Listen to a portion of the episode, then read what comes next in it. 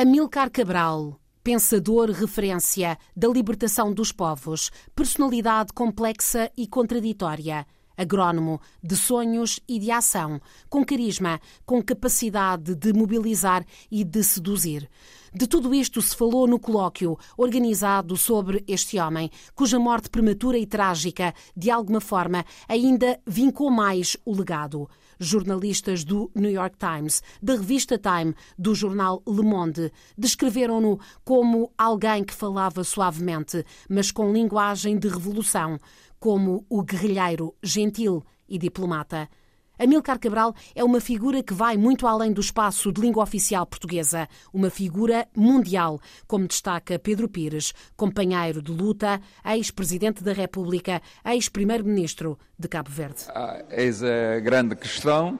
Amílcar Cabral, ah, o seu pensamento, a sua figura, ultrapassa-nos. Disso é que devemos convencer-nos que é uma figura universal em matéria de pensamento quanto à libertação dos povos, de modo nós, é nós, os cabo-verdianos, os guineenses, é que devemos valorizar, aprofundar isso e valorizar isso muito mais. E em África já há muita coisa feita, por exemplo, no dia, nos dias 20 e 21 vai haver um grande simpósio no, em Mansa, no Senegal, precisamente sobre Amílcar Cabral, sobre o seu assassinato, mas mais sobre a sua obra. De modo que isso está fazendo caminho, mas vai continuando. Mas o grande desafio também é uh, o estudo da sua vasta obra e essa é também uma responsabilidade. Isso é, isso é, é fundamental, mas isso também ultrapassa-nos. Isso também ultrapassa-nos. Hoje, Amílcar Cabral é estudado em dezenas e dezenas de universidades, não só africanas, mas também eh, europeias, americanas. E, e, bom, a obra tem uma dimensão internacional, de modo que não nos, eh, isso não se circunscreve só a nós. A coisa ganhou uma, uma outra dimensão que nos ultrapassa. O que é que podemos fazer no sentido de acompanhar isso, porque isso também já nos ultrapassa. Como é que vamos acompanhar isso? É o que temos estado, temos tentado fazer, acompanhar a difusão, a presença do pensamento de Amílcar Cabral no mundo. O simbolismo de, deste colóquio a se realizar aqui, o Sr. Comandante já falou sobre isso, um, é também uh, um sinal de um momento muito interessante na história paralela destes povos? Sim, estar aqui na Assembleia da República tem um significado muito especial. É, espero que as pessoas é, analisem e valorizem isso, mas tem um significado muito especial vir cá, falar da Amílcar Cabral na Assembleia da República do Estado Democrático Português é extraordinário. É, tem um valor simbólico muito, muito forte. E eu, para mim, tem algo, mas o, esse auditório tem o nome de Dr. Almeida Santos, com quem eu negociei as independências da Guiné e de Cabo Verde é a história também aqui, uh, neste, neste é, colóquio. Isso, isso, para mim é interessante também. Também uh, o Sr. Presidente da Assembleia da República já disse, quando esteve em Cabo Verde, uh, que vão tentar associar as comemorações do centenário do, do nascimento com... com... os 50 anos do 25 de Abril. De abril também já se ouviu dizer que não teria havido 25 de Abril, pelo menos naquele momento, se não tivesse havido guerra colonial. Quer comentar? É, é, é, o que eu vou defender aqui na minha conversa. Não. E Amílcar Cabral estava convencido de uma coisa, e ele fez essa afirmação em 1961. Se a, a derrota do colonialismo será a queda do fascismo. Como foi? Como foi? De modo que eh, aí eu diria que teria, temos de ver isso como algo comum, porque também o, o fascismo não caiu por si também só por causa da luta colonial, mas também que os portugueses estavam a lutar e resistir. De modo que temos de ver a história com uh, os seus vários atores e não fazer com que, que, seja um único ator. É mais do que isso. De modo que, mas está completamente associado, porque o Império não podia sobreviver sem as colónias. E eu, o Império caiu com as colónias. E ao, ao cair o Império, cai o regime que o suportava e defendia, que era o, o regime fascista, se quiser, uh, salazarista. Tudo isso junto caiu. Estavam juntos, tinham uma vida, como é que é? Uma, uma vida, estavam juntos ao mesmo tempo, simultâneo, e caíram ao mesmo tempo. É, é o grande fenómeno histórico que é preciso também estudar. Vai havendo, vai havendo. Isso não, não, não, olha, o interessante aqui, que eu acho que é o interessante, é uh, o trabalho que está sendo feito pelo Centro de Estudos Sociais da Universidade de Coimbra. Tem, tem contribuído para isso, de modo que já há uma instituição que trabalha isso. Já é bom. Depois vamos ver o futuro. A memória sempre viva. Sempre viva e procurando transmitir aos outros uh, o pensamento dele, uh, os ensinamentos dele. Esse tem sido o meu papel. Vamos também ver um filme que retrata o momento em que o, os restos mortais de Amilcar Cabral Chegou chegaram à Guiné. Lembra-se disso?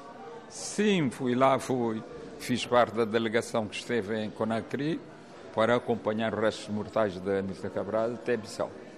Quando aconteceu a libertação, Relembre-nos o que é que se sentia, o que é que vocês sentiam, o que é que juntos faziam.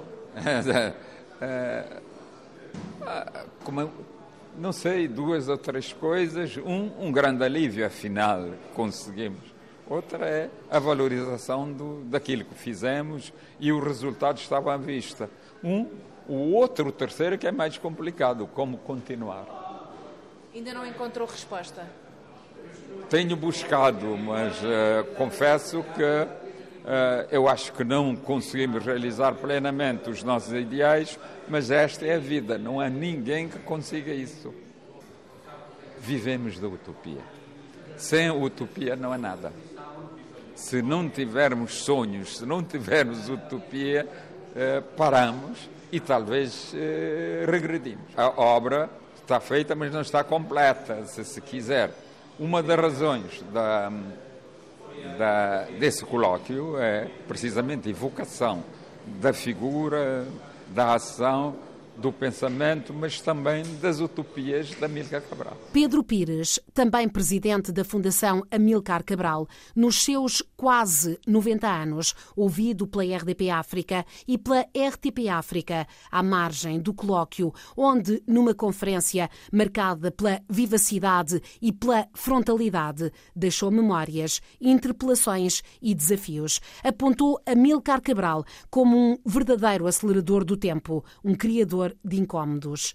Cabral é simultaneamente esquecido e exaltado. Esquecido nos currículos escolares ou nas práticas governativas, mas exaltado por jovens e menos jovens que o veem, ainda hoje, como inspiração e como exemplo do líder dedicado por completo ao seu povo, que soube perpetuar a imagem da luta sem que isso representasse qualquer culto de personalidade. É isso que realça Sanaada, autor e coautor de vários vários documentários de médias e curtas metragens. Ele foi um dos jovens que Amilcar Cabral enviou para estudar cinema em Cuba. Muito modestamente na minha, na minha, no meu, meu nível.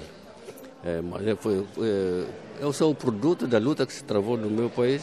Eu fui lá com 9 anos e aos 22 anos já estava a trabalhar como operador de câmara. Portanto, eu sou o produto dessa luta porque aqui foi explicado que Cabral queria que esta luta fosse documentada uh, também por guineenses e por isso os senhores foram ser formados em Cuba, foram de propósito. É, mas, é, nós saímos do, do, mato, éramos seis pessoas, eu era talvez a mais nova, mas eu era que, aquele que levava o, o, o nosso laissez-passer, o nosso guia, nós chamamos guia.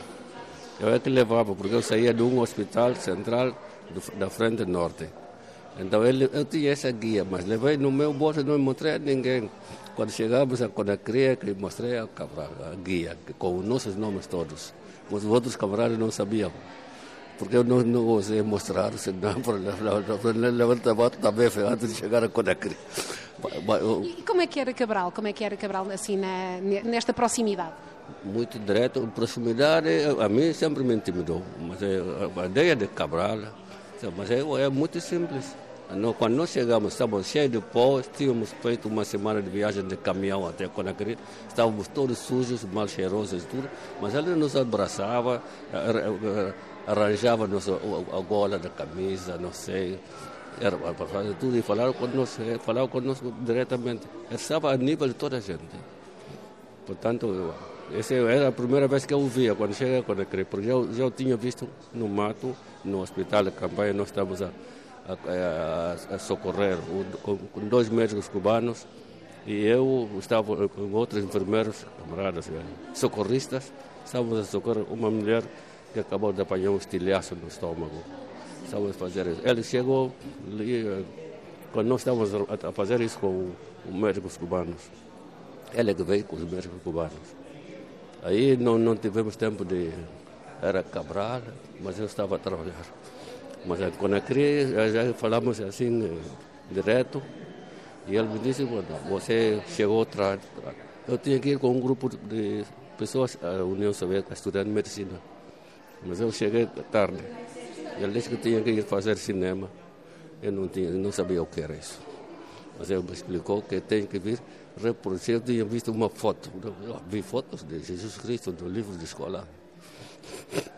Mas vocês vão ter que fazer a história daquilo que está a passar na Guiné. Como aquilo que tu fizeste fazer no mato, vais fazer isso, vais fazer isso, filmar, fazer fotografias, guardar para, para, para o futuro da Guiné. É a construção do país que começa por aí isto não era um culto da personalidade, não, não era para isso. Cabral sabia que tinha que utilizar esta imagem para levar longe a sua luta, não é? Estava a dizer, não, não, não nos diz para filmar Cabral, para filmar a luta, a gente lá do mato. Eu sou camponês. Para filmar, como, como se ele me dissesse, para filmar o que a minha família estava fazendo durante a luta. É tudo, mas Cabral não é isso. Nós podemos querer adorá-lo, é, como é que é, tratar de Cabral como um Deus, mas Cabral não é isso. Eu nunca, nunca senti isso. Nunca, não, eu nunca senti isso. Estive, vi, vi quando a várias vezes antes de ir para Cuba, ele foi a Cuba. Quando eu regressei, vi em Conakry. Depois vi várias vezes. Em Dakar, vi a última, a última vez que eu vi foi em dezembro e ele foi morto em janeiro. Em dezembro de 72, ele não tinha dito para irmos filmar tudo o que se passa na Zona Libertária. Havia eleições de, de conselheiro regional que ia eleger deputado para depois fazer-se a proclamação do Estado. Nós tínhamos que começar essa, essa dar a missão de irmos todas as frentes de luta, norte, sul e leste, para depois nos encontrarmos no mês de maio de 73, quando nós estávamos no mato, três dias depois, ele é morto, a fazer o trabalho que nos tinham pedido para fazer. Tinham que filmar eleições, luta, guerra, a população, tudo que fazia educação, saúde, justiça. Nós tínhamos que começar a fazer isso. O senhor, nesta altura, já, era, já não era um camponês, já era um jovem uh, também empenhado nesta luta. Como é que, já, já, como é que recebeu a notícia de, de, da morte de, de Amilcar? Disse aqui que ficou, até se emocionou aqui, uh, lembrando esse, Sim, essa notícia. Nós tínhamos começar a fazer isso. Estávamos com um soviético que, que, que vinha conosco. Quando eu chego a Moraes, encontro pessoas com quem eu tinha estado 10 anos antes a trabalhar, a aprender os primeiros socorros. Quando me, viram, pensaram que eu era já médico formado. Eu digo, já não sou médico. Houve muita discussão.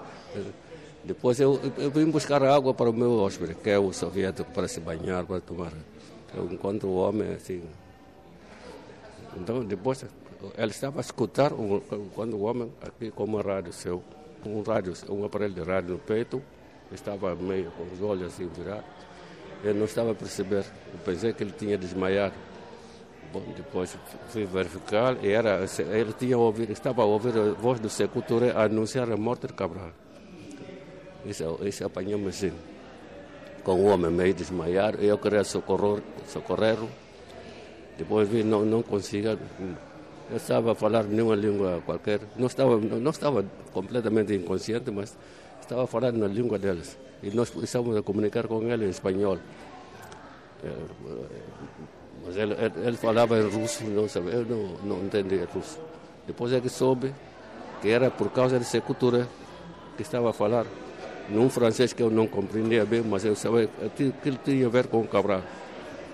Então fui ver o chefe da militar da frente, que, que também estava a ouvir a mesma coisa, que me disse-me para, para, para, para ir embora dali.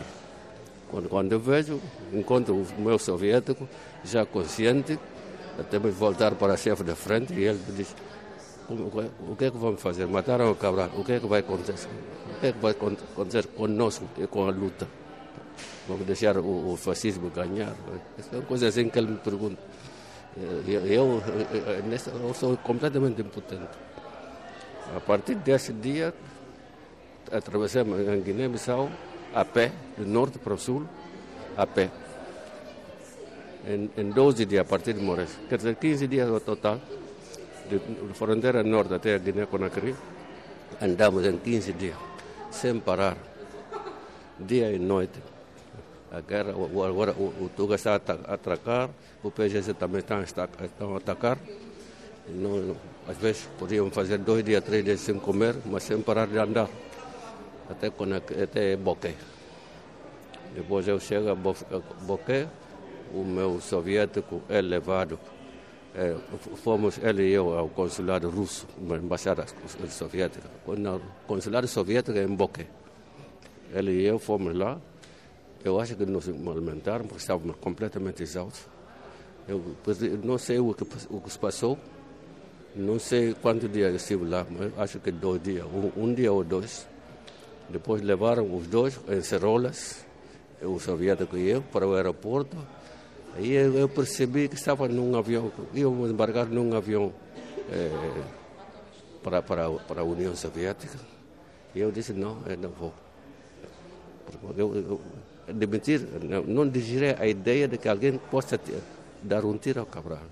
Para mim, eu, isso, isso era muito teórico. Eu tinha um problema para aceitar aquilo como facto. Disseram que ia embarcar-me com o soviético para o país dele. Eu digo, não vou. Então, eu, tenho, eu Cerola, não embarquei no avião, fui buscar os meus colegas, apanhamos um carro, fomos até Conakry. Não me lembro agora se foi um carro ou se foi um, um avião, não sei. E depois fomos descobrir a, a, a viúva de Ana, eh, Cabral, Ana Maria encontramos o carro em que eles, em que ele tinha de, viu o sinal de, de, de, de, bala na porta, viu o sangue, o Cabral já, já havia passado tempo, o, a terra preta com sangue, um coágulo, não sei, aquilo era preto, a Ana Maria explicar isso, a viúva dela explicar-nos isso. Aí é que eu, é, a coisa, eu tenho que admitir agora que é verdade. Tanto mais que a pessoa que mandou dar o tiro, que talvez também dizem que ele também deu tiro, era Inocêncio Canica, eu conhecia em Moraes. Eu, eu tinha andado em Moraes durante nove meses, na mesma base, durante nove meses, a sofrer bombardeamentos, assalto de tropa, fome, tudo, a luta. A luta que Sana registou para a posteridade. Ele é, de resto, cofundador do Instituto Nacional de Cinema e Audiovisual da Guiné-Bissau. E nesta curta entrevista à RDP África, no átrio que dá acesso ao auditório Almeida Santos, na Assembleia da República, afirma Sana que vê como muito simbólico que este colóquio aconteça precisamente aqui. E isso não acontece por acaso, sublinha o presidente do Parlamento português. Augusto Santos Silva realça a importância do legado de Cabral, analisado e celebrado neste encontro com a organização de dois centros de referência, o Centro de Estudos Sociais da Universidade de Coimbra e o Instituto de História Contemporânea da Universidade Nova de Lisboa. Eh, porque faz todo o sentido. Eh, a Assembleia da República tem instalações que faculta regularmente a iniciativas que, do nosso ponto de vista, têm interesse também para a dimensão política e parlamentar, e, portanto, é habitual eh, esta colaboração com as academias. E, em segundo lugar, porque, no caso concreto deste colóquio, eh, é, a convergência é absoluta, visto que Estamos a celebrar o 50 aniversário da morte de Amilcar Cabral. Daqui a um ano celebraremos o centenário do nascimento de Amilcar Cabral. E Amílcar Cabral é não só um grande líder eh, africano, como foi sempre um grande amigo de Portugal. E por isso vale a pena, é uma honra para a Assembleia da República acolher um colóquio que vai permitir, na minha opinião, pôr essas duas realidades bem em evidência. A importância da liderança intelectual, política uh, de Amílcar Cabral e também a sua profunda ligação a Portugal considerado um dos grandes intelectuais, uma das figuras marcantes do, do, século, uh, do século XX, mas mesmo assim suficientemente conhecida nos, nos povos que partilham, que têm esta história comum? Não, eu creio que é insuficientemente conhecido, a começar por Portugal. Eu próprio, aliás, no quadro da preparação do que vou dizer e em resultado da gentilíssima oferta que o comandante Pedro Pires me fez da edição pela Fundação Milcar Cabral das obras escolhidas de Amilcar Cabral, tive a oportunidade de reler grande parte desses textos e, eh, mais uma vez, fiquei convencido da importância eh, global do pensamento de Amilcar Cabral. Amilcar Cabral é um grande intelectual, é um engenheiro agrónomo de formação, formado, aliás, aqui no nosso Instituto Superior de Agronomia, que eh, fez trabalho de campo, foi o responsável ainda nos anos 50 por um recenseamento agrícola na Guiné e que atuava como se fosse também um antropólogo, um etnólogo, eh, conhecia profundamente a Guiné-Bissau, conhecia também muito bem Cabo Verde, aliás, uma conjugação dos dois países, porque é um guineense de nascimento, filho de pais cabo-verdianos, que viveu depois em Cabo Verde, viveu depois em eh, Portugal e depois eh, foi lutar para a Guiné, estabeleceu-se em Conakry, mas com ligações muito profundas à Guiné, designadamente às zonas que iam sendo libertadas pelo PAIGC, e ao mesmo tempo é, não digo um português, evidentemente, mas é uma pessoa que teve um grande peso de Portugal na sua formação e que nunca, mas mesmo nunca, eh, teve, ao contrário, sempre teve o cuidado de desligar claramente o que era a sua luta contra o colonialismo português de qualquer luta contra Portugal. Ele escreveu várias vezes e disse muitas vezes: a nossa, a nossa luta é com o colonialismo português, o nosso adversário é o governo colonial português, o nosso adversário não é Portugal e, quanto ao povo português, ele é nosso aliado e não nosso adversário. O Sr. Presidente esteve recentemente em Cabo Verde, teve a oportunidade também de visitar a Fundação e na altura disse que era o princípio do fio da meada que se pode ir eh, aproveitando. Este é um momento particularmente interessante no estudo da história, num olhar menos complexado uh, a, este, a estes séculos de, de história em paralelo. Sim, e sobretudo um olhar sobre o nosso passado recente, o nosso presente e o nosso futuro. Outra das eh, frases memoráveis de Amilcar Cabral eh, é esta, eh, quando ele diz, no princípio dos anos 70, que a sua luta é pela independência da Guiné e de Cabo Verde e que, uma vez independentes, esses países singrarão o caminho do progresso, para o qual contarão com a cooperação uh, de muitos, incluindo de Portugal. E, portanto, essa ideia de que uh, o futuro uh, da relação entre Portugal e a Guiné-Bissau, Portugal e Cabo Verde, era um futuro de cooperação, mas a condição essencial para esse futuro era a independência, é não só uma visão extremamente correta, como é uma visão que se veio a cumprir. Portanto, é uma antecipação do que veio a ser a história, felizmente, a história da nossa relação depois da, da independência de, das nossas colónias, antigas colónias africanas. Eh, e também é muito interessante, eh, se não me falha a memória, logo no princípio dos anos 60, quando Amilcar Cabral propõe negociações ao governo português e no fim dos anos 60, o princípio dos anos 70, quando ele intervém na Assembleia Geral das Nações Unidas, numa das comissões da Assembleia Geral das Nações Unidas, e repisa a necessidade das negociações, ele diz expressamente, e nessas negociações nós estamos disponíveis também para considerar os interesses portugueses na Guiné. Não há outra, outro exemplo maior desta abertura e, e deste, desta profunda ligação com Portugal que ele tinha. Pois há aquela salve frase que ele diz acerca do português, que é a melhor coisa que os tugas nos deixaram. E, portanto, eh, nós podemos também, eh, não, não, não podemos atrever-nos a dizer que Amilcar Cabral é um grande intelectual português. Mas podemos e devemos dizer que Amílcar Cabral é um grande intelectual de língua portuguesa. Um intelectual uh, com um pensamento que se mantém atual e que neste momento uh, desperta o interesse de académicos de todo o mundo. Uh, sim, é verdade, porque é, é, muito, são muito interessantes as reflexões de Amílcar Cabral sobre a África, no seu todo. E também a maneira completamente, para usar o seu termo, se me permite tomá-lo de empréstimo, descomplexada, como ele olhava para a história.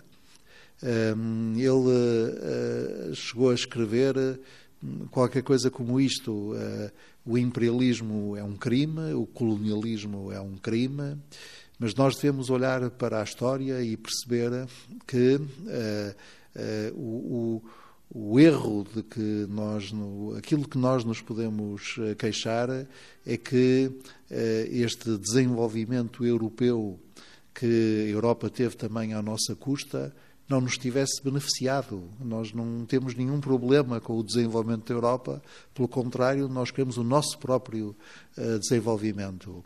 E ele, isso é atual, a transformação de África, não é? Sim, ele dizia, ele foi sempre um profundo combatente, um combatente muito convicto de todas as derivas tribalistas, todas as derivas racistas, e dizia mesmo: eh, nós africanos devemos querer fazer parte da cultura universal.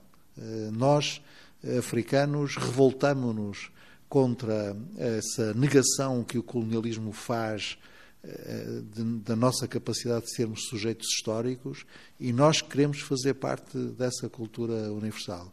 Eh, vale muito a pena ler eh, ou reler o Amilcar Cabral. Eh, como é que comenta esta, esta percepção que tem vindo a ser desenvolvida de que sem a luta colonial, sem a guerra colonial, certamente o 25 de Abril não teria acontecido naquele momento em Portugal? Eu compartilho dessa visão, não apenas como pessoa comum, como também eh, alguém que julga perceber alguma coisa da história de Portugal. Eh, o regime cairia, eh, o Estado Novo cairia, quanto mais não fosse, cairia de podre, mas não cairia com tanto fragor e não cairia tão depressa, quer dizer, tão depressa, ele já demorou tempo demais. Mas a guerra colonial acelerou eh, porque eh, era de facto eh, talvez a mais estúpida das estupidezes do nosso regime fascista, porque a intransigência de Salazar, a recusa liminar de Salazar de assumir sequer que dominava territórios não autónomos, a recusa de Salazar no, ao longo dos anos 60 de reconhecer que Portugal tinha um império colonial e, e, estava, portanto, obrigado, à luz das Nações Unidas a que pertencia, à luz da Carta das Nações Unidas que dizia subscrever, estava obrigado à descolonização mesmo depois do Papa receber eh, os três representantes dos movimentos de libertação de Angola, Moçambique e Guiné e Cabo Verde, é, é, é uma, é uma intransigência que não se compreende, é estar completamente fora do tempo. Augusto Santos Silva, presidente da Assembleia da República de Portugal, Sana Ada, cineasta guineense, Pedro Pires, combatente da liberdade, ex-presidente da República, ex-primeiro-ministro de Cabo Verde. Os três em entrevista à RDP África, nesta semana que termina com o dia em que passam 50 anos sobre o assassinato de Amilcar Cabral.